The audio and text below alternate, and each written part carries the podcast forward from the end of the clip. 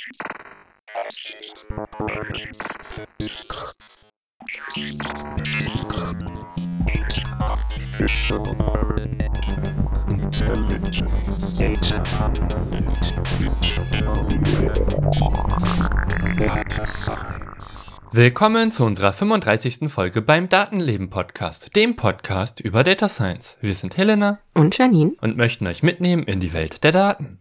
Was ist Data Science? Was bedeuten Daten für unser Leben? Woher kommen sie und wie werden sie benutzt? Das sind Fragen, mit denen wir uns in diesem Podcast auseinandersetzen. Dabei gehen wir Themen nach, die uns alle und die Welt, in der wir leben, betreffen.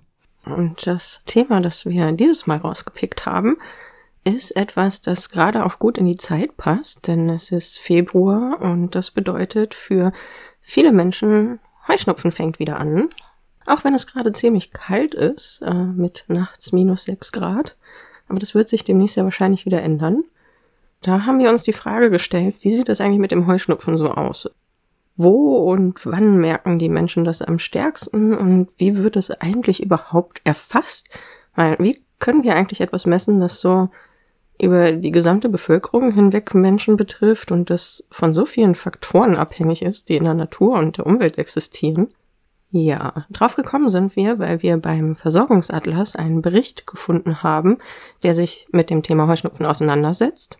Und ähm, Helena wird uns dann etwas dazu erzählen, wie so die Stadt-Land-Unterschiede aussehen und wo die Menschen potenziell stärker betroffen sein könnten und wie sich die Häufigkeit von Heuschnupfen so entwickelt hat und wie man das eben überhaupt bestimmen kann, wie sich das über die Jahre verhalten hat. Und ich werfe dann noch einen Blick auf die Frage, was der Klimawandel damit zu tun hat und welche Aspekte da eine Rolle spielen. Am Ende gibt es vermutlich noch so zwei, drei Sachen dazu, wie überhaupt zum Beispiel der Pollenfluggefahrenindex entstehen kann. Also die Vorhersage dazu, wie viele Pollen so unterwegs sein könnten.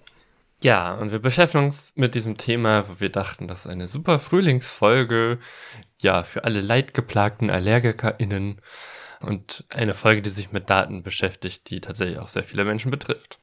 Und äh, daher denken wir an euch, AllergikerInnen, und äh, auch ein bisschen an uns. Was ist Heuschnupfen? Schnupfen ist eine Entzündung der Nasenschleimhaut. Die Nasenschleimhaut hat eine wichtige Filterfunktion für uns. Sie hält Fremdkörper und Krankheitserreger ab. Gelingt ihr das nicht, entzündet sie sich eben und das wird dann Rhinitis genannt. Ein handelsüblicher Schnupfen wird dabei durch Krankheitserreger ausgelöst. Wenn ein Schnupfen oder eben die Rhinitis aber durch Fremdkörper ausgelöst wird, wird von einer allergischen Rhinitis gesprochen. Besonders verbreitete Auslöser sind hierbei Allergien gegen Hausstaubmilben oder auch gegen Pollen. Letzteres ist der sogenannte Heuschnupfen. Es ist eine Allergie, die durch Blüten- und Gräserpollen ausgelöst wird, die vor allem in den warmen Monaten des Jahres durch die Luft fliegen. Meist wird aber zum Beispiel gar nicht so genau unterschieden, was die Entzündung auslöst. Heuschnupfen kann recht allgemein benutzt werden und meint manchmal einfach saisonale allergische Reaktion durch Pollen oder andere saisonale Effekte. Auch die Allergie gegen Hausstaubmilben kann sich saisonal verhalten, weil zum Beispiel im Winter weniger oder kürzer gelüftet wird oder zu Beginn der Heizperiode besonders viel Hausstaub in die Raumluft gelangt. Und auch die Symptome einer allergischen Rhinitis sind trotz verschiedener Auslöser oft annähernd identisch. Geschwollene, verstopfte oder laufende Nase, häufiges Niesen, juckende und oder tränende Augen, Hustenreiz, Erschöpfung, Leistungseinbrüche, schlechter Schlaf, Kurzatmigkeit oder Atemnot sowie allergisches Asthma – Sogenannte Kreuzallergien gegen bestimmte Lebensmittel können dabei auch aufkommen. Warum reagieren manche Menschen so darauf? Es ist vermutlich auch hier wieder eine bunte Mischung aus Umweltfaktoren und vererbten Risikofaktoren. Die Fremdkörper werden bei AllergikerInnen nicht einfach nur abgefangen und vielleicht wieder ausgestoßen, stattdessen kommt es zu einer Reaktion des Immunsystems. Es werden Antikörper gebildet, die sich an Zellen binden. Und bei einem erneuten Kontakt mit dem gleichen Fremdkörper kann dann der chemische Stoff Histamin freigesetzt werden. Und Histamin ist ein Botenstoff, der unter anderem Entzündungsreaktionen auslösen kann, wie das Anschwellen der Nasenschleimhaut mit den bekannten Folgen. Übrigens heißen Medikamente dagegen deswegen auch Antihistaminika. Die meisten denken, dass das bisschen Naselaufen und Augenjucken jetzt schon okay ist. So schlimm kann das ja nicht sein. Die anderen Auswirkungen werden dabei oft unterschätzt oder nicht mit dem Heuschnupfen in Verbindung gebracht. Es ist daher ziemlich wichtig, gut darauf zu achten, damit man einer solchen Langzeitbelastung, die in anhaltende Erschöpfung mündet, vorbeugen kann. Und besonders auch, damit vielleicht ein sogenannter Etagenwechsel verhindert werden kann. So wird es genannt, wenn die Symptome nicht nur die oberen Atemwege betreffen, sondern auch die unteren, also alles ab der Luftröhre bis in die Lungen hinein. Wird dieser Etagenwechsel vollzogen, entsteht Asthma. Heuschnupfen oder auch Allergien im Allgemeinen sollten deswegen immer ernst genommen und im Idealfall ärztlich begleitet werden. Behaltet auch immer gut den Pollenflug-Gefahrenindex im Auge. Der warnt euch davor, wann die allergologisch wichtigsten Pollen gerade in der Luft unterwegs sind. Ja, und wie Janine vorhin schon meinte, haben wir uns mit dem Stadt-Land-Gefälle beschäftigt, nachdem wir im Versorgungsatlas einen Bericht dazu gesehen hatten. Und im Wesentlichen heißt Stadt-Land-Gefälle hier, dass in der Stadt Heuschnupfen deutlich verbreiteter ist als auf dem Land. Ja, ich weiß nicht, ob das für irgendwen überraschend ist. Also für mich ist das schon ein bisschen überraschend. Insofern als das meine persönliche Erfahrung genau das Gegenteil ist. Seit ich in der Stadt wohne, habe ich viel weniger Beschwerden. Aber so sehen die Daten aus und dann ist halt die Frage, woher weiß man das und wie sieht das Ganze aus mit möglichen Ursachen? Es gibt verschiedene Untersuchungen dazu aus verschiedenen Ländern, die genau diesen gleichen Effekt beobachtet haben. Unter anderem haben wir da eine Studie gesehen, die so einen Vergleich macht zwischen Deutschland und der Schweiz und da wurde konkreter untersucht, wie der Kontakt mit der Umgebung, insbesondere zu Tieren und Landwirtschaft, sich auswirkt. Und das wurde so gemacht, dass man zwei Gruppen hatte. Eine Gruppe ist so die allgemeine Durchschnittsbevölkerung und die andere Gruppe sind Kinder von Bauern. Und Herausgekommen ist für die Schweiz ein äh, sogenanntes Odds-Ratio von einem Viertel, für Deutschland von einhalb. Und das heißt, dass in der Schweiz Kinder von Bauern viermal weniger oft Heuschnupfen haben als in der Durchschnittsbevölkerung, beziehungsweise in, äh, auf Deutschland bezogen ist es, dass Kinder von Bauern nur halb so oft Heuschnupfen haben wie in der Durchschnittsbevölkerung. Diese Zahlen sind dabei das sogenannte Odds Ratio oder auf Deutsch Chancenverhältnis. Und das ist im Grunde das Verhältnis, wenn man anguckt, man hat eine Gruppe, Kinder von Bauern, guckt sich an, ja, so viele Leute haben aus dieser Gruppe, also zum Beispiel 20 Prozent haben Heuschnupfen. Und dann guckt man die allgemeine Bevölkerung an und da steht dann zum Beispiel, also das sind jetzt ausgedachte Beispielzahlen, 40 Prozent der Kinder haben Heuschnupfen und dann kann man diese beiden Zahlen durcheinander teilen, also 20 durch 40, und da kommt dann ein Halb raus, was dann der Zahl, dem Chancenverhältnis in Deutschland entspricht. Das heißt, die Chance, in Deutschland irgendwie Heuschnupfen als Bauernkind zu haben, ist halb so groß wie der Allgemeinbevölkerung. Und dieses Chancenverhältnis bezieht sich dabei eben auf die untersuchten Gruppen. Wenn man jetzt in den Nachrichten oder so Medienberichten liest, ja, folgendes, erhöht das Risiko, äh, eine bestimmte Krankheit zu bekommen. Also zum Beispiel sowas wie, ja, Rauchen erhöht das Risiko, um das 2,5-fache im Vergleich zu Nichtrauchen einen Herzinfarkt zu erleiden. Das ist jetzt eine ausgedachte Zahl aus der Wikipedia, aus dem Beispiel zum relativen Risiko. Dann ist das relative Risiko fast das gleiche wie das Odds Ratio, wenn man sich die Zahlen anguckt bei Sachen, die nicht besonders oft sind. Aber es ist ein mathematisches Detailunterschied, weil beim Odds Ratio teilt man quasi die beiden Gruppen durcheinander, während beim relativen Risiko man auch berücksichtigen muss, wie groß ist der Anteil der beiden Gruppen in der Gesamtbevölkerung. Das heißt, die Aussagekraft, äh, wenn man die Gruppengrößen hat, ist halt ein bisschen präziser beim relativen Risiko. Aber dazu muss man die auch kennen. Und um eine Untersuchung zu machen, ist es halt einfacher, irgendwie zufällig ein paar Leute auszuwählen und dann zu gucken, äh, oder vielleicht auch nicht ganz so zufällig ein paar Leute auszuwählen und dann zu gucken, wie oft taucht das auf in der einen Gruppe beziehungsweise in der anderen Gruppe und das miteinander zu vergleichen, ohne dass man gleich sicherstellen muss, dass man weiß, wie groß sind die Gruppen in der Bevölkerung. Deswegen ist das leichter zu berechnen, aber in der Kommunikation etwas unpräziser. Gut. Und wenn jetzt irgendwie Kinder von Bauern seltene Heuschnupfen haben, dann ist ja die spannende Frage, ja, liegt es vielleicht daran, dass man dann öfter Kontakt zu Tieren oder Landwirtschaft hat und mit mehr Dingen in Kontakt kommt und sich das Immunsystem besser daran gewöhnt und man dann weniger wahrscheinlich Heuschnupfen bekommt. Äh, ja, das ist leider bisher nicht abschließend geklärt.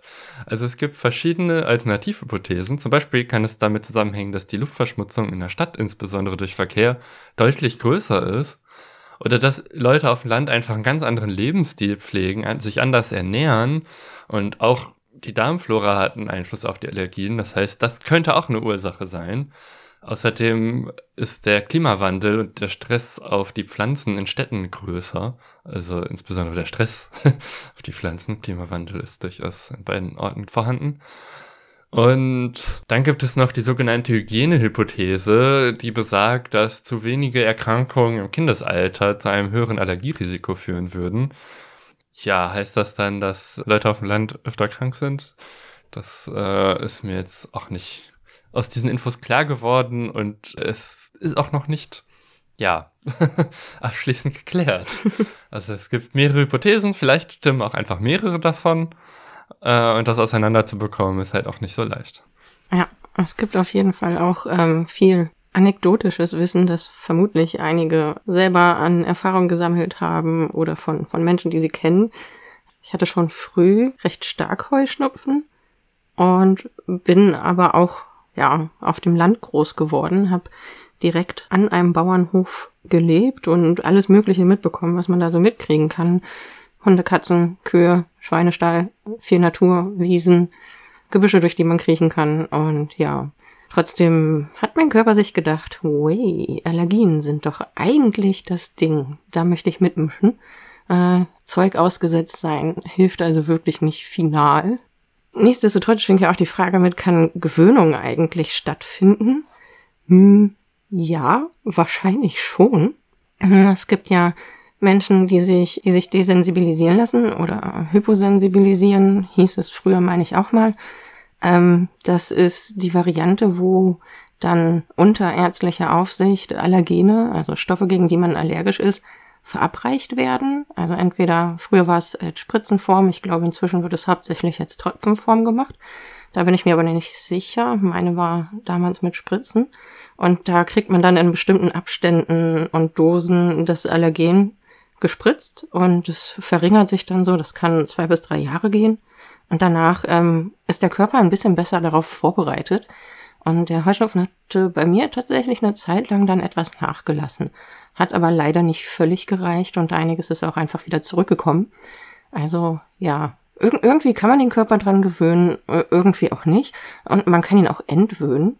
Ich hatte mal Ratten, die ich wegen einer Abwesenheit für ein paar Monate mal in Pflege geben musste und als ich zurückkam, konnte ich sie leider nicht wieder zurücknehmen, weil ich gegen sie allergisch geworden bin. Das ist sehr ärgerlich. Ja dass sie irgendwie ein paar Monate keinen Kontakt haben, dann zu einer Allergie führt danach. Äh, ja, frustrierend. Ja, also das sind auf jeden Fall so meine Erfahrungen, was so das Gewöhnen und Entwöhnen von Allergenen angeht. Ähm, da gibt es aber sicher auch noch garantiert Studien. Das ist jetzt kein Thema, was wir mit reingenommen hatten, wie sich Desensibilisierung tatsächlich verhält, so über einen längeren Zeitraum. Wäre auch spannend. ja, da haben wir uns jetzt allerdings keine Daten zu angeguckt.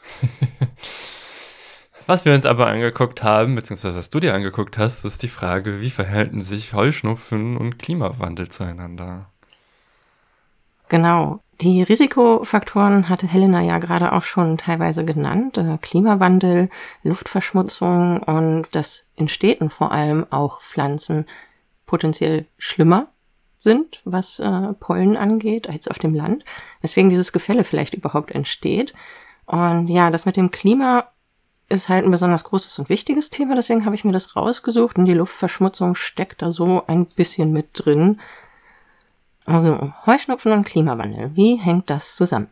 Es gibt einen Sachstandsbericht zu Klimawandel und Gesundheit, den das RKI, das Robert Koch Institut 2010 rausgegeben hat.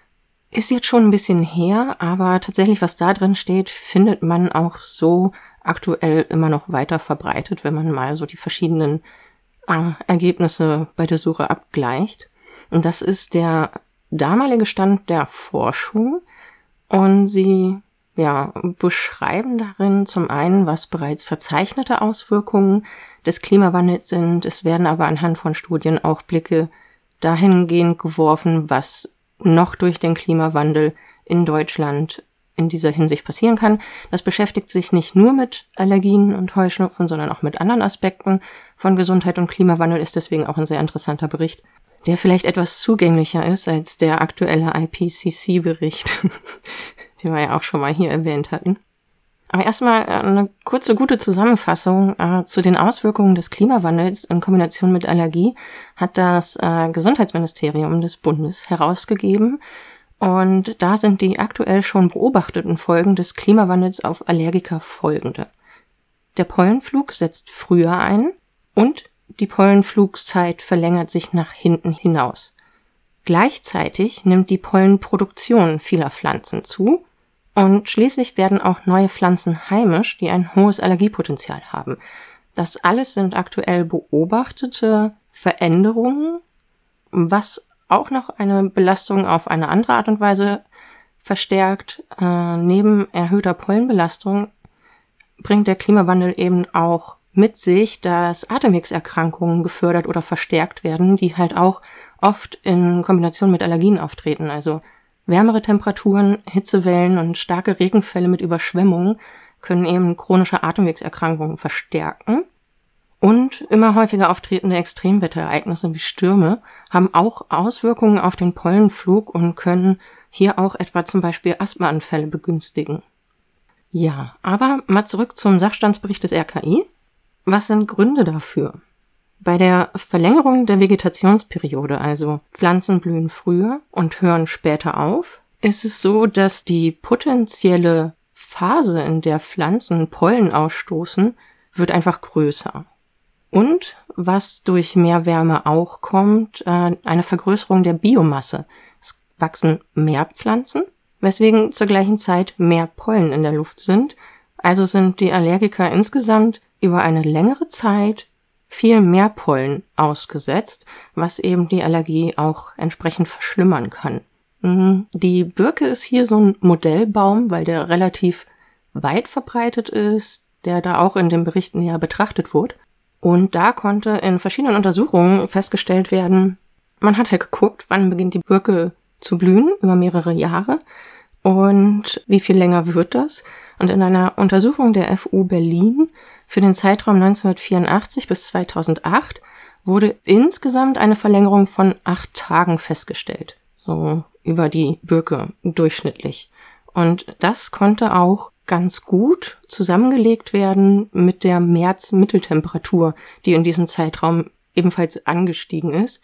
Also für Helena einmal, es gab da einen Korrelationsfaktor von 0,8. Okay, das ist ja schon viel, aber Korrelation und so. Was kommt zuerst? Äh. Wie, was kommt zuerst? Naja, kommt zuerst die März-Mitteltemperatur oder der Blühbeginn. Äh, was wird zuerst mehr? Was verursacht das andere? Ach so, ja, ähm, ich habe ähm, in dem Sachstandsbericht das eine Grafik beigefügt und da sieht man, dass das halt mit einem gewissen Abstand zueinander sich wirklich tatsächlich sehr ähnlich okay. verhält in diesem ja. Zeitraum. Ja, das war ganz interessant zu sehen, weil wie Pflanzen blühen hängt halt tatsächlich wirklich, kann sich ja jeder ganz gut vorstellen, eben von der Temperatur ab und ähm, wann die dann austreiben. Ja. So, was jetzt aber mit der Luftverschmutzung ist, aus dieser ganzen Kohlenstoffdioxid-Geschichte. Generell wird nämlich auch gesagt, dass der erhöhte CO2-Gehalt der Luft die Vegetation beeinflussen kann. Und zwar wird hier von einem Düngeeffekt gesprochen. Äh, das Zitat ist, in Abhängigkeit von der Physiologie der Pflanze und ihren Umweltbedingungen. Das ist ein so ein Punkt, ähm, es kommt halt drauf an, wo die Pflanze steht, wie der Boden beschaffen ist äh, und, und wie die konkrete CO2-Konzentration äh, direkt um die Pflanze herum aussieht. Äh, Studien konnten aber insgesamt nachweisen, dass ein erhöhter CO2-Gehalt dazu führt, dass Pflanzen bei der Photosynthese effizienter arbeiten können. Und das kommt daher, weil die Pflanze weniger Stickstoff für die Photosynthese braucht und diesen überschüssigen Stickstoff, den sie quasi spart, weil mehr CO2 zur Verfügung steht, steckt sie dann unter anderem in die Pollenproduktion. Deswegen spricht man von einem Düngeeffekt. Das ist aber insgesamt etwas, das künftig noch näher und expliziter untersucht werden müsste, weil die tatsächlichen Auswirkungen wegen der vielen Faktoren noch nicht so richtig gut abgeschätzt werden können, steht auch im Sachstandsbericht des RKI explizit drin. Es ist aber äh, ganz gut vorstellbar, dass bei solchen Effekten besonders Ballungsgebiete mit viel Verkehr und insgesamt halt höherem äh, Kohlendioxidausstoß besonders betroffen sein könnten, was ja im städtischen urbanen Raum der Fall ist. Und darauf weist zum Beispiel auch die gemeinnützige Europäische Stiftung für Allergieforschung hin, dass deswegen diese Gebiete halt besonders betroffen sein können von einer stärkeren Pollenproduktion. Ja, äh, besonders spannend wird's beim Stichwort Ambrosia. ja, was ist Ambrosia? Ja, Ambrosia ist eine Pflanze, die unter vielen Namen firmiert. Man kennt sie als Ambrosia artemisifolia. Manchmal wird sie auch Traubenkraut genannt oder irgendwas mit beifußförmiges. Beifußblättriges Traubenkraut. Genau. Oder auch beifußblättriges Traubenkraut. Und sogar wilder Hanf. Es sieht nicht annähernd wie Hanf aus, wie ich finde, aber tatsächlich ist es optisch verwechselbar mit äh, Beifuß. Es gibt ja in dieser Familie von Pflanzen ziemlich viele Sorten, aber die Frage ist, wie stark allergisch reagieren wir drauf? Und das Ambrosia, um das es hier geht, ist eben dieses, ja, beifußblättrige Traubenkraut. und das ist eine Pflanze, die kommt ursprünglich aus den USA und ist dort auch dafür bekannt, dass darauf bis zu 75 Prozent der Pflanzenpollenallergiker reagieren. Das Interessante oder beziehungsweise Wichtige an Ambrosia ist nämlich, dass es eine Pflanze mit besonders hohem Allergiepotenzial ist.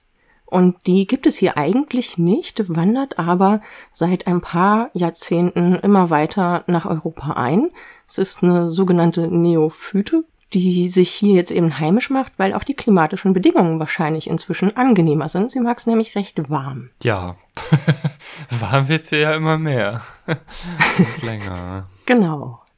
Also das RKI hat 2010 das so eingeschätzt, dass sie noch nicht extrem verbreitet ist. Es gibt aber Daten darüber, dass sie inzwischen irgendwie, was hatte ich letztens gelesen, 50 Prozent aller Landkreise äh, Deutschlands haben schon Vorkommen von Ambrosia, meistens aber noch nicht sehr intensiv. So, aber das ist etwas, was genau weiter beobachtet wird. Warum ist diese Pflanze jetzt so schlimm? Sie blüht circa von August bis September und kann während ihrer Blütezeit, Zitat RKI, enorme Pollenmengen freisetzen. Eine durchschnittliche Ambrosia, die Pollen in die Umgebung abgibt, kann während einer Saison eine Milliarde Pollen produzieren. Also sie kann schon höher als ein Meter werden, aber eine Milliarde Pollen ist schon. Hm. Gut, ich habe da keine Vergleichswerte. Keine Ahnung. Also sagen wir mal so, das RKI sagt enorme Pollenmengen.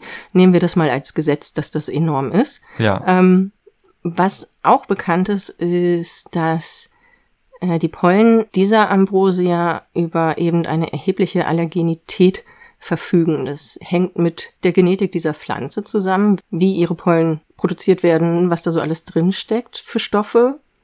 Und das bedeutet, dass AllergikerInnen schon bei geringeren Mengen allergisch reagieren können. So.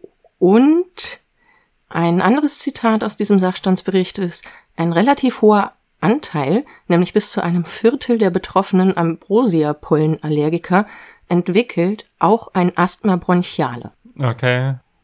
Und was jetzt das Klima reinkommt, da gab es eine Modellrechnung für Österreich und die hat festgestellt, dass sich bei einem Anstieg der Juli-Temperaturen um durchschnittlich zwei Grad Celsius bis zum Jahr 2050 die Fläche, auf der Ambrosia wachsen könnte, versechsfachen könnte. Okay. Das ist schon auch eine ordentliche Ausbreitung. ich, ich weiß nicht, wie es ausgebreitet ist jetzt. So weiß ich nicht, ob das Ergebnis auch ordentliche Ausbreitung ist. Äh. Naja, es ist ähm, dann quasi sechsmal mehr Pflanzen, die durchschnittlich eine Milliarde Pollen in die Umgebung abgeben. Also kann es potenziell sechsmal mehr Menschen erreichen. Also die Wahrscheinlichkeit dann vielleicht tatsächlich mal auf Pollen zu stoßen vergrößert sich einfach damit. Aber genau, es ist bis jetzt noch nicht so viel und die Ambrosia blüht hauptsächlich nur zwei Monate und bei der Birke hatte ich ja auch gesagt, Stand 2010 blüht die gerade mal acht Tage länger als vorher. Das klingt jetzt so insgesamt nüchtern betrachtet eigentlich gar nicht so dramatisch, was da so auf AllergikerInnen zukommt. Das Problem wird aber dann ersichtlich, wenn wir halt auf den Pollenflugkalender gucken. Den gibt es von der Stiftung Deutscher Polleninformationsdienst. Und der aktuellste bildet gerade den, die Zeit von 2011 bis 2016 ab. Was ist sozusagen rückblickend betrachtet? In der Zeit haben die Pflanzen durchschnittlich auf Gesamtdeutschland betrachtet von da bis da geblüht. Man kann das auch mit dem Vorgängerkalender vergleichen und sieht da schon sehr schön, bei welchen Pflanzen sich die äh, Blühzeiten, die Vegetationsphasen vergrößert haben und genau in welchem Raum. Wenn wir jetzt auf den Kalender bis 2016 gucken, sieht man halt, dass die Hasel bereits im November anfangen kann zu blühen und blüht dann halt auch eine ganze Weile in das ganze Frühjahr hinein. Und ehe die mit ihrer Blüte fertig ist, beginnen bereits ab März schon Gräser und andere Pflanzen zu blühen.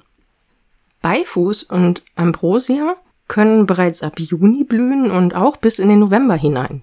Und damit entsteht halt tatsächlich schon ein geschlossener Kreis, der die Möglichkeiten der Blühzeiten halt übers ganze Jahr streckt. Das reicht von November bis November, wenn man jetzt alle Pflanzen betrachtet. Oh je. Und ähm, ja, die wenigsten Menschen mit Allergien sind halt tatsächlich nur von einer einzelnen Allergie betroffen. Das heißt, für viele kann eben dadurch übers Jahr verteilt die Belastung ordentlich ansteigen, weil es halt kaum noch Ruhephasen gibt. Ja, also wer beim Pollenbingo voll zugeschlagen hat, ist eben potenziell das ganze Jahr belastet, kommt aber, und das ist ja auch die Einschränkung vom RKI, auf das jeweilige Jahr an, wie sich das Klima genau da verhält in der Umgebung. Es gibt viele regionale Unterschiede. Von daher ist es halt immer so, dieses, so kann es aussehen. Was real passiert, müssen wir dann im Einzelnen noch gucken. Und ich denke mal, daraus wird dann zukünftig auch nochmal überarbeitet werden, wie die Prognosen so aussehen, was durch den Klimawandel tatsächlich irgendwann Realität werden könnte. Ja, damit bin ich damit jetzt einmal fertig. ja. ja, führt halt aber zu der Frage, wenn die Erwärmung der Temperaturen auf der Erde das verstärken können und so weiter, wird dann vielleicht auch der Heuschnupfen häufiger? Und wenn es so viele undurchsichtige Risikofaktoren gibt, wo wir eigentlich gar nicht genau sagen können, das macht genau das und das wird die Folge sein, wie kann das eigentlich äh, überhaupt sinnvoll gemessen werden? Ja, genau. Und um jetzt irgendwie die Häufigkeitsentwicklung von Heuschnupfen in der Bevölkerung zu messen und auch das Stadt-Land-Gefälle zu messen, gibt es die DEGS-Studie, die Studie zur Gesundheit Erwachsener in Deutschland. Bei dieser äh, Studie wird jetzt nicht nur nach Allergien gefragt, äh, aber das ist auch eines der Themen, sondern es wird die allgemeine Bevölkerung befragt und zwar repräsentativ. Und zwar alle, oder nicht alle, sondern ein repräsentativer Anteil zwischen 18 und 79 Jahren. Und dabei handelt es sich um eine Mischung aus äh, Querschnitts- und Längsschnittsstudie.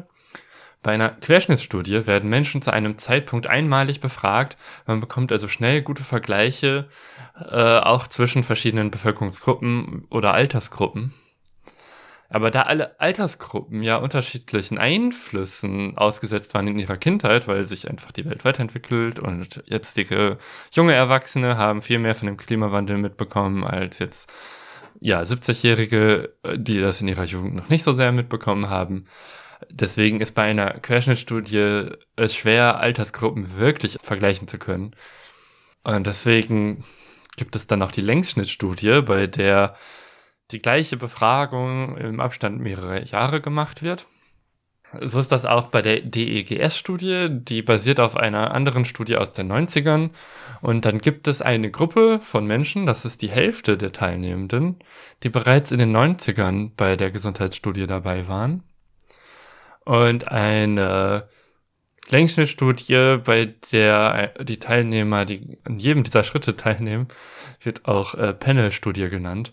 Und eine Panel-Studie erlaubt dann auch individuelles Bewerten des Risikos. Also wie haben sich die Umwelteinflüsse verändert und wie hat sich das auf das individuelle Risiko übertragen. Und würde man jetzt eine Längsschnittstudie machen mit immer komplett einer neuen Gruppe von Menschen, könnte man zwar einen Trend in der Bevölkerung messen, aber jetzt nicht sagen, ob eine Gruppe, die vorher schon von bestimmten Sachen betroffen war, ob die jetzt auch stärker betroffen wird in eine bestimmte Richtung. So, deswegen ist es sehr nützlich hier, dass es so designt ist, dass man eben die Hälfte der Leute wiederverwendet. Gut. Die andere Hälfte der Teilnehmenden wird aber mit einer neuen Stichprobe aufgefüllt und insbesondere die Altersgruppe äh, der jüngeren Leute muss kompensiert werden, weil in der Studie in den 90ern, äh, die da irgendwie 18 waren, sind das ja jetzt nicht mehr. Das heißt, um auch für die jetzt 18 bis 30-Jährigen repräsentativ zu sein, musste dann bei der DGS 1 Studie, also bei der ersten Durchführung, das eben aufgefüllt werden. Ja, und wie passiert jetzt die Auswahl der Personen? Und zwar wird auf Kommunenebene ausgewählt. Und dazu müssen erstmal irgendwie bestimmt werden, welche Kommunen man überhaupt sich angucken möchte. Und das möchte man ja vergleichen können zwischen ländlich, in der Nähe von kleineren Städten, in der Nähe von größeren Städten, riesige Ballungsgebiete oder auch Großstädte oder ja, so Orte wie Berlin. Und dafür gibt es die BIK-Kennzahl. Das ist eine Kennzahl, nach der Orte nach Bevölkerungsdichte und Ballungsraumstruktur bewertet werden. Und Orte, die kleiner als irgendwie 1000 EinwohnerInnen sind, wurden für diese Studie auch zusammengelegt. Äh, Dann wurde außerdem in zehn Jahresabschnitten die Bevölkerung aufgeteilt, also äh, dass man eben aus dieser Altersstruktur eben auch genug Leute findet. Ja, wenn man das dann nach BIK äh, sortiert und dann was ausrechnet und dann nach Altersgruppe, dann bekommt man eben die einzelnen Untersuchungseinheiten und die werden hier einfach als PSU bezeichnet, das ist einfach die Untersuchungseinheit. Und in jeder dieser äh, Gruppe werden dann zufällig anhand des Melderegisters Menschen ausgewählt. Und es gab 180 Gruppen und aus jeder dieser Gruppe sollten 42 Personen gezogen werden. Hm, 42. genau, es sollte am Ende auf 42 kommen. Also am Ende sollte es halt ungefähr 8000 Teilnehmende geben und 42 war dann eben die Zahl, die dann nötig war. Und insbesondere die Altersgruppe 18 bis 28 wurde neu, komplett neu ausgewählt, während bei den anderen Altersgruppen eben schon ältere Leute, äh, also Leute aus der Vorgängerstudie mit äh, dabei waren. Ja, wie lief dann die Datenerhebung ab? Also es wurden Termine mit den Leuten vereinbart in jeder dieser PSUs und in welcher Reihenfolge diese abgefahren wurden, diese Orte, das hat insgesamt knapp drei Jahre gedauert wurde auch zufällig bestimmt, weil würde man jetzt irgendwie in Süddeutschland anfangen und dann jeden Landkreis irgendwie einzeln anfahren, hätte das ja den Nachteil, dass man jahreszeitliche Effekte auch automatisch bestimmten Orten zuschreibt, was nicht sonderlich viel Sinn ergibt, äh, weil es einfach nur Zufall war, dass man in Bayern im Frühling war und in Niedersachsen dann im Winter oder so. Deswegen wurde das komplett zufällig abgefahren, äh, in einer zufälligen Reihenfolge, damit man das rausrechnen kann. Ja, und vor dem Termin gab es dann einen Fragebogen über Ernährung, welche Medikamente man gerade nimmt und so weiter. Und sollten sie dann ausgefüllt mitbringen. Die Medikamente sollten sie auch in Form der Verpackung mitbringen, damit die einfach per Barcode eingescannt werden konnten und dann hatte man das alles schon digital. Dann gab es Blutproben und Urinproben. Dann gab es noch einen körperlichen Leistungstest, bei dem man irgendwie Sport machen musste. Und eine standardisierte Befragung durch einen Arzt. Und dann noch einen selbst auszufüllenden Fragebogen. Das wurde so äh, Ende der 2000er gemacht, sodass dann die Ergebnisse ab 2010 verfügbar waren. Und was kam dabei heraus? Insgesamt hat Asthma bronchiale über die Jahrzehnte immer weiter zugenommen während Heuschnupfen zwischen den 90ern und den 2010er Jahren eher gleich geblieben ist. Und das gleiche gilt auch für Neurodermitis und Nahrungsmittelunverträglichkeiten. Die Häufigkeit ist ungefähr gleich geblieben. Was hingegen abgenommen hat, waren so Dinge wie Nesselsucht und Kontaktexzeme. Also insbesondere Kontaktallergien wurden deutlich weniger berichtet. Das wird darauf zurückgeführt, dass zum Beispiel äh, Nickel in Modeschmuck seltener geworden ist oder die Leute mehr Aufmerksamkeit hatten, äh, darauf zu achten und das zu vermeiden, dass auch Formaldehyd in Kosmetika weniger verwendet wurde. Aber auch, dass es mehr Salben mit Cortison gab, die ohne Verschreibung verfügbar waren, äh, sodass dann weniger Leute zum Arzt mussten, wenn sie so einen Ausschlag hatten. Was das Ganze allerdings auch zeigt, ist, äh, ja, dass durch die Reduktion kritischer Inhaltsstoffe die Allergien zurückgehen, ist auf jeden Fall sehr positiv, aber Regulierung im Bereich von Inhaltsstoffen ist offensichtlich auch einfacher durchzusetzen als Regulierung, die sich auf den Klimawandel selber bezieht. Aber jetzt stell dir mal vor, das hätten sie nicht gebacken bekommen und das wäre jetzt Klimawandel und Inhaltsstoffe schlimmer. ja, aber das Faszinierende daran ist, dass insgesamt über alle Allergietypen hinweg die Allergien abgenommen haben über die letzten Jahrzehnte.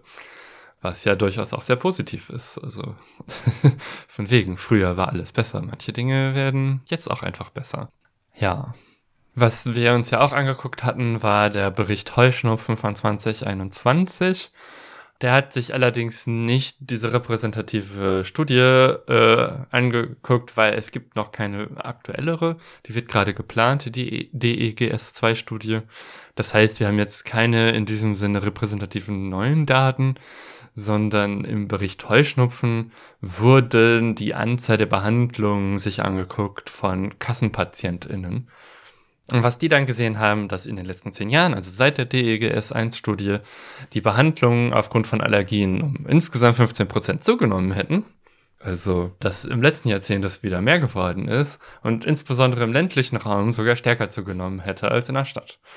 So, wir haben ja vorhin schon gelernt, welchen Einfluss der Klimawandel auf die Länge der Allergien hat. Und es wird jetzt aus dieser Studie nicht deutlich, ob es einfach nur generell mehr Leute sind, die Allergien haben, oder ob es daran liegt, dass die, äh, die Gründe einfach zunehmen, zum Arzt zu gehen wegen der Allergie, weil wenn, wenn das irgendwie mal irgendwie einen Monat oder zwei Wochen nervt, da geht man vielleicht noch nicht zum Arzt, aber wenn man irgendwie dann ein halbes Jahr lang ausgenockt ist, geht man doch eher zum Arzt. Also das geht daraus jetzt nicht hervor, ob es einfach mehr Leute sind, betrifft oder ob die Leute einfach nur eher zum Arzt gehen, weil es schlimmer geworden ist.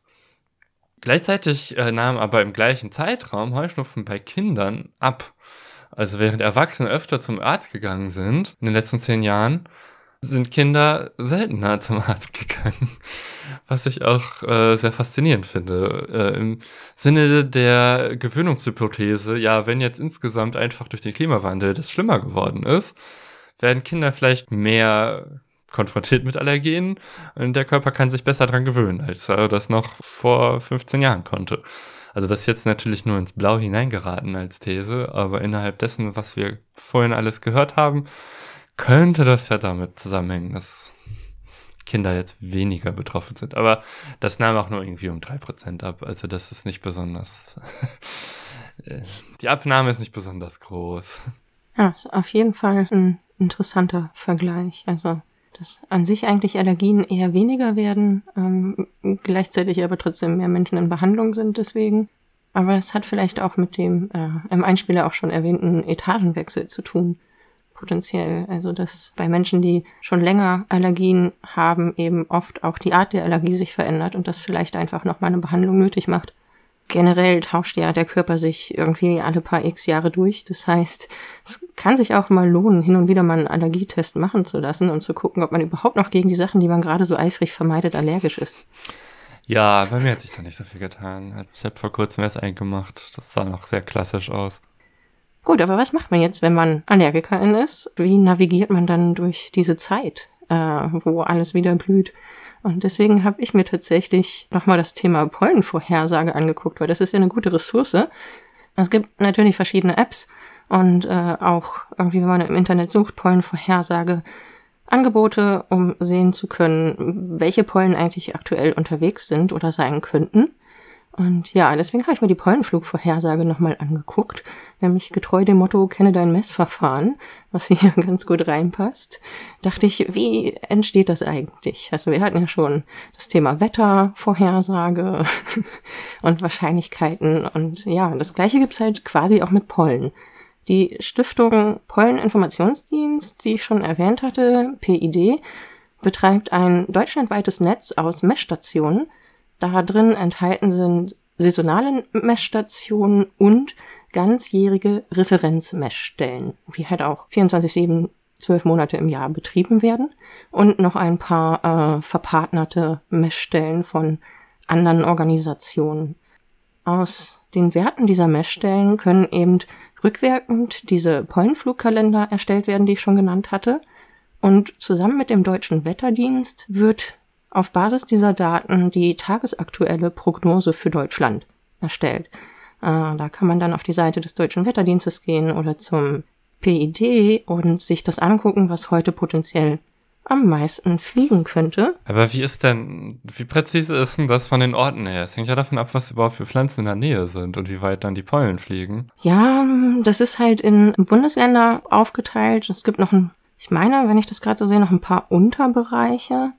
Ähm, ich denke, das ist so grob mit den Messstationen, die es gibt, korreliert pro Bundesland. Okay, ja. Das ist jetzt eine Schätzung. Wie genau die Daten da in diese ähm, Aussage hineinwirken, weiß ich jetzt nicht.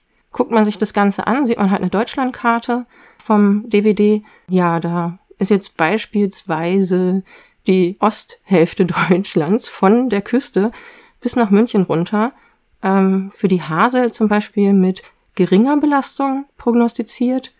Dazwischen gibt es einzelne Flecken, wo keine Belastung ist und fast der ganze Westen ist mit geringe bis mittlere Belastung bei Hasel ausgezeichnet, wenn man da heute jetzt mal so reinguckt. Heute ist der 8.2. Ja, ich frage, weil zum Beispiel sowas wie Hasel ist ja bei mir in der Straße einfach ganz viel. Ja. Und immer wenn ich versucht habe, diesen Pollenflugkalender irgendwie zu korrelieren auf Allergien, die ich habe, weil ich habe jetzt das nicht so ganz präzise. Es gibt dann so eine Untersuchung nach Gräserpollen, aber ich weiß jetzt nicht, welche Gräser. Ja. Dann könnte ich da nicht so viel anfangen weil es nicht so richtig mit meinem eigenen Allergieempfinden korreliert hatte, wenn eine Vorhersage war. Ja, es hängt halt von unglaublich vielen Faktoren ab. Ne? An den Messstellen wird es dann halt gemessen und daraus entsteht die Vorhersage.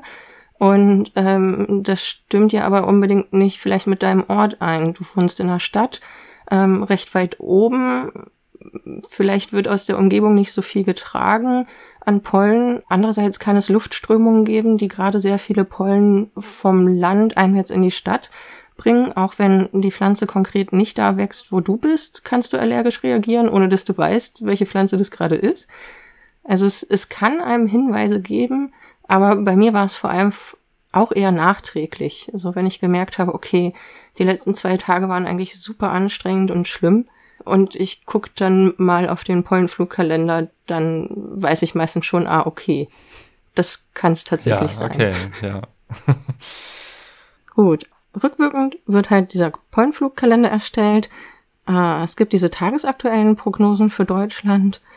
Und jetzt ist die Frage, ja, wie geht es eigentlich? Also, ja klar, wir wissen, man muss messen, was da ist, um zu wissen, was kommen könnte. Und auf der Seite von der PID wird es ganz anschaulich erklärt. Erste Messversuche äh, fanden 1883 statt. Da wurden klebrige Objektträger aufgestellt und dann wurde gezählt. Die wurden so in die Landschaft gesteckt. Wer unsere Temperaturkurvenfolge gehört hat, der hat vielleicht auch schon ein paar Dinge im Kopf, die dabei schiefgehen könnten. Das war nämlich überaus ungenau. ja. Ja, also die Witterung schlägt da natürlich zu ja, das Messergebnis hing auch massiv von dem Standort ab. Deswegen sind auch äh, viele Standorte nötig, wenn man jetzt so eine deutschlandweite Vorhersage haben will. Das Ganze wurde 1952 tatsächlich erst nochmal ein bisschen optimiert. Da wurde sozusagen die erste volumetrische Pollenfalle entwickelt, die halt das Pollenvorkommen pro Volumen oder für ein bestimmtes Volumen berechnet hat. Das war auch tatsächlich die Basis für die heutzutage am meisten verwendete Pollenfalle, zumindest im europäischen Raum. Äh, das ist die Burkhardt-Pollenfalle. Ohne jetzt auf die ganzen Feinheiten einzugehen, funktioniert die in etwa so. Luft wird angesaugt in diese Falle hinein. Dort drinnen ist eine kleine Trommel, die sich langsam dreht. Und auf dieser Trommel wird ein kleiner Plastikstreifen mit einer Haftschicht transportiert, auf der sich alle eingesaugten Teilchen dann absetzen können, weil sie ja daran lang müssen. So, und die Geschwindigkeit der Trommel und die Länge des Streifens sind so abgestimmt, dass auf 48 Millimetern je 24 Stunden Pollenflug haften. Das Ganze ist mit dem Luftvolumen, das angesaugt wird oder whatever, so angepasst, dass es folgendes abbildet. Zitat, die Luftmenge pro Zeiteinheit, die ein erwachsener Mensch im Ruhezustand maximal einatmen würde. Okay. Ja, also es ist ein sehr konkret abgestimmtes Verfahren. Und diese Streifen, die dabei entstehen mit den ganzen Pollen und anderen Teilchen, die darauf haften, die werden dann tatsächlich von Menschen mikroskopisch ausgewertet. Also gibt es dann auch keine Machine Learning Modelle für, die das übernehmen können und die verschiedenen Pollen nee. erkennen? Okay, faszinierend. Und aus diesen Daten entstehen dann eben diese Vorhersagen, jeweils die Wochenprognose, die die PID selbst auf der Homepage hat und eben die Tagesvorhersage mit dem DVD zusammen. Das, ja, ist ganz interessant. Das Thema, was Helena angesprochen hat, so, ich krieg das überhaupt nicht zusammen, mein, meine Allergien oder meine Symptome mit dem, was so die Pollenvorhersage aussagt. Es gab auch schon interessante Studien, die zum Beispiel Menschen dazu angehalten haben, Pollentagebücher zu führen, also Symptome aufzulisten. Dann wurde das Ganze ausgewertet und mit dem tatsächlichen Pollenvorkommen verglichen. Weil eine Frage, die sich viele immer noch stellen, was ist so eigentlich der Grenzwert, ab dem Menschen allergisch reagieren? Also auch Allergiker haben gewisse Grenzwerte. ja. Den Link dazu findet ihr auch in den Show Notes, wer da mal reinschauen will. Ja, spannend. Ja gut, dann äh, kommen wir auch schon zum Fazit. Und da fange ich mal an. Und mein erstes Fazit, das ist jetzt noch kein Fazit der Inhalte bisher, sondern zu der Recherche, die wir vor der Aufnahme gemacht haben, war, ja, wenn ich einfach so im Internet äh, die Suchmaschinen benutze und Sachen zu Allergien suche, bekomme ich sehr viele Informationsseiten, die irgendwie Behauptungen aufstellen zu Allergien, die ich aber erstmal, ja, die quasi mir meine Ergebnisse zu müllen weil es ja schön und gut, dass ihr irgendwo Informationen bereitstellt, die vielleicht auch korrekt sind, aber ihr habt keine Quellen dabei auf wissenschaftliche Arbeiten, sondern immer nur dieses Hörensagen und manche dieser Seiten sind auch vertrauenserweckender als andere, aber auch die haben dann in der Regel nicht die wissenschaftlichen Quellen dabei, von denen ausgehend ich dann tatsächlich recherchieren kann. Äh, so dass es doch ein bisschen anstrengend war. Also es war nicht anstrengend, aber es war halt nervig. Und deswegen sind wir dann auch mit vielen Sachen beim äh, Robert Koch Institut gelandet, weil die einfach, das ist einfach eine vertrauenswürdige wissenschaftliche Quelle. Und ich habe dann statt allgemeiner Suchmaschinen bin ich dann auf wissenschaftliche Suchmaschinen umgestiegen, um Informationen zu finden. Ich fand es auch sehr spannend zu lesen, wie so eine Bevölkerungsstudie gemacht werden, so der Vergleich zwischen Querschnitts- und Längsschnittstudie, dass man eben auch zwischen Generationen vergleichen möchte und Querschnittstudien zwar schnell Ergebnisse liefern und Längsschnittstudien halt das lange dauern und dass man dann irgendwie eine Mischung daraus macht heutzutage und ja, auch dass Klimaveränderungen zu mehr Allergien führen. Das stand halt auch erstmal irgendwie an vielen verschiedenen Orten mit wenig sinnvollen Begründung. Die hat Janine dann zum Glück gefunden. Aber das wirkte auch irgendwie mehr wie anekdotische Evidenz. Ja, dass es halt immer alles mehr geworden wäre, während die Zahlen dann doch am Ende ein bisschen anders aussehen. Ja, es war auch spannend, dass Heuschnupfen zwischendurch eigentlich ziemlich konstant war, aber jetzt zumindest die Behandlungen wieder zugenommen haben, äh, nachdem es jahrzehntelang konstant geblieben ist. Ja, was es aber generell gibt, ist mehr Asthma-PatientInnen. Mehr Leute mit Asthma als früher. Das nimmt weiter zu. Und da kann ich mir auch vorstellen, dass das eben nicht nur an den AllergikerInnen liegt, sondern auch an dem, was so allgemein äh, mit dem Klimawandel einhergeht, die höhere Belastung auf den Körper. Da gab es ja auch beim IPCC-Bericht einige Sachen zu. Jedenfalls ist es ein Thema, also wir haben uns wirklich versucht, auf wenige Aspekte zu beschränken es gibt aber noch viel mehr. Also ja, kurz angerissen hatten wir ja die Frage auch, kann man sich an Allergene gewöhnen?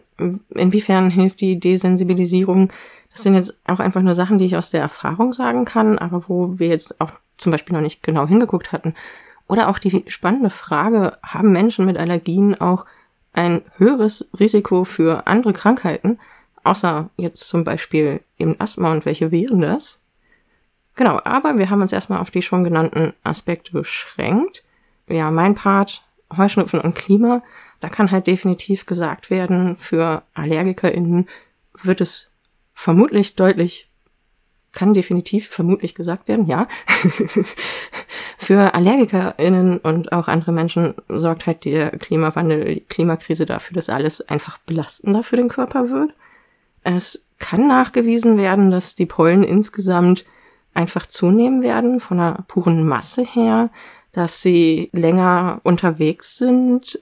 Ja, und gerade wer da auf mehrere Sachen allergisch reagiert, wird das sicherlich stärker merken als früher.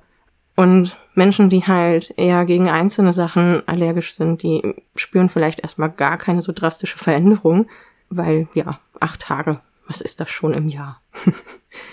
naja, jedenfalls äh, gibt es aber hier auch noch Unsicherheiten und Aspekte, die eben genauer untersucht werden müssten, weil die ganzen massiven Zusammenhänge, die da alle irgendwo mit reinspielen, eben gar nicht richtig abgeschätzt werden können. Das hat das RKI auch an einer Stelle sehr deutlich gesagt, dass diese verschiedenen Faktoren gar nicht so weit in die Zukunft projiziert werden können, wie sich das dann auswirken wird.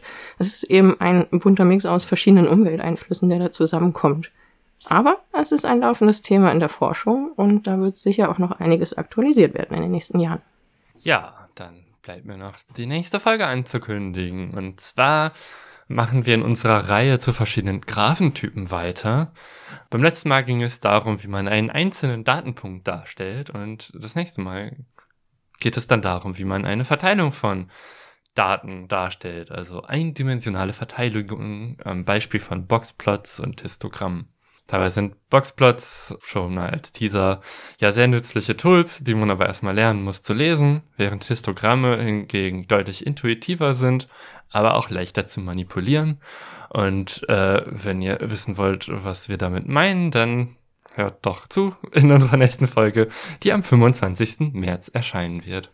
Genau. Und wenn ihr sie nicht verpassen wollt, Folgt uns zum Beispiel auf Twitter unter @datenleben oder Mastodon unter @datenleben@podcasts.social oder besucht unsere Webseite www.datenleben.de. Hinterlasst uns da auch gerne Feedback, darüber freuen wir uns immer. Und übrigens könnt ihr uns, wenn euch unsere Herangehensweise an Themen und Dinge gefällt, auch als Data Scientist buchen für Analysen oder Projekte und euch auch jederzeit mit Fragen oder Themen an uns wenden. Ja, dann bleibt mir noch euch für die Aufmerksamkeit zu danken und bis zum nächsten Mal. Ciao. Tschüss.